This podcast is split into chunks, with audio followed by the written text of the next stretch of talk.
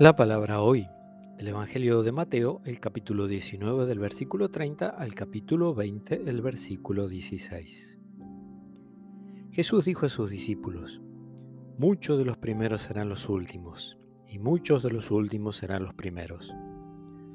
Porque el reino de los cielos se parece a un propietario que salió muy de madrugada a contratar obreros para trabajar en su viña trató con ellos un denario por día y los envió a su viña. Volvió a salir a media mañana y al ver a otros desocupados en la plaza les dijo, Vayan ustedes también a mi viña y les pagaré lo que sea justo. Y ellos fueron. Volvió a salir al mediodía y a media tarde e hizo lo mismo.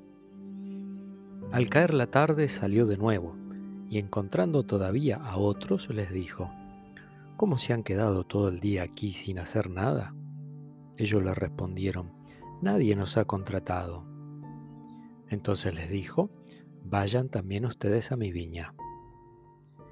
Al terminar el día el propietario llamó a su mayordomo y le dijo, Llama a los obreros y págales el jornal, comenzando por los últimos y terminando por los primeros. Fueron entonces los que habían llegado al caer la tarde y recibieron cada uno un denario. Llegaron después los primeros creyendo que iban a recibir algo más, pero recibieron igualmente un denario.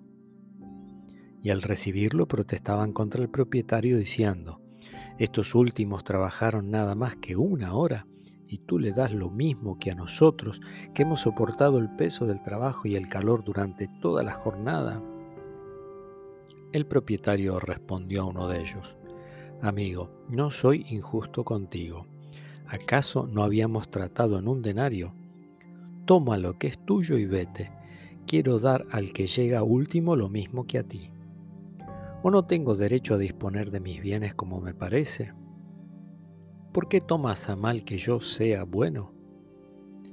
Así los últimos serán los primeros y los primeros serán los últimos. Palabra del Señor.